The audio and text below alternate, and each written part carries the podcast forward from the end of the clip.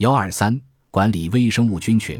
上述南非饮食研究中，一项值得注意的结果是，营养变化能够影响我们体表和体内的细菌、真菌和病毒的生态系统及微生物菌群，并且这种影响的速度非常快。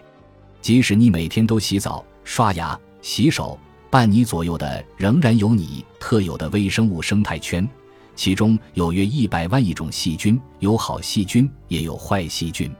实际上，这些细菌的数量是我们人类细胞数量的十倍。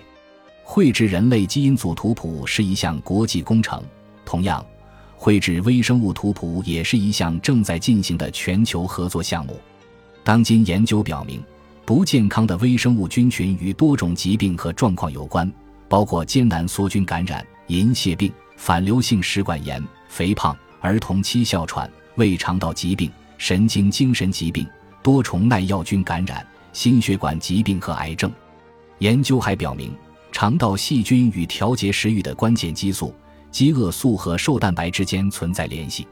越来越多的研究表明，微生物菌群越是多样，我们就会越健康。此外，多样性的增加还与整体脂肪减少、胰岛素抵抗降低和炎性特征降低有关。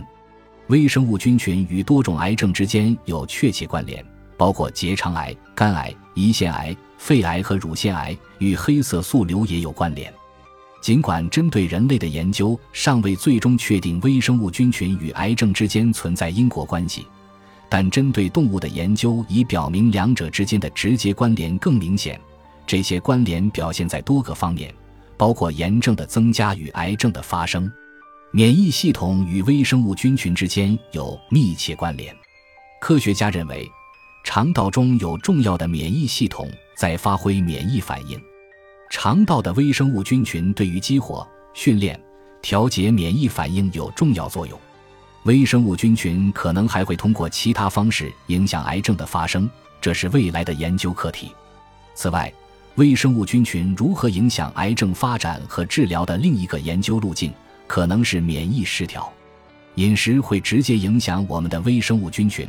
尽管听起来像是老生常谈，但我们仍然需要重视，并且越来越多的证据表明，建立并维持健康的微生物菌群，对于癌症治疗的效果有重要影响。我在 M.D. 安德森癌症中心的一位同事珍妮弗·沃戈研究微生物菌群的前沿领域，十七年，他在研究晚期黑色素瘤病例时发现。某些患者肠道细菌的构成及其多样性会影响他们对免疫治疗的反应程度。他的发现表明，某些微生物会辅助免疫系统对免疫治疗药物产生反应。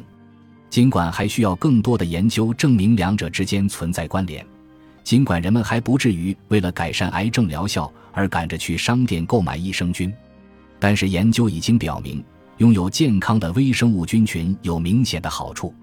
微生物菌群越是多样，体内的炎症就越少，免疫系统就越健康。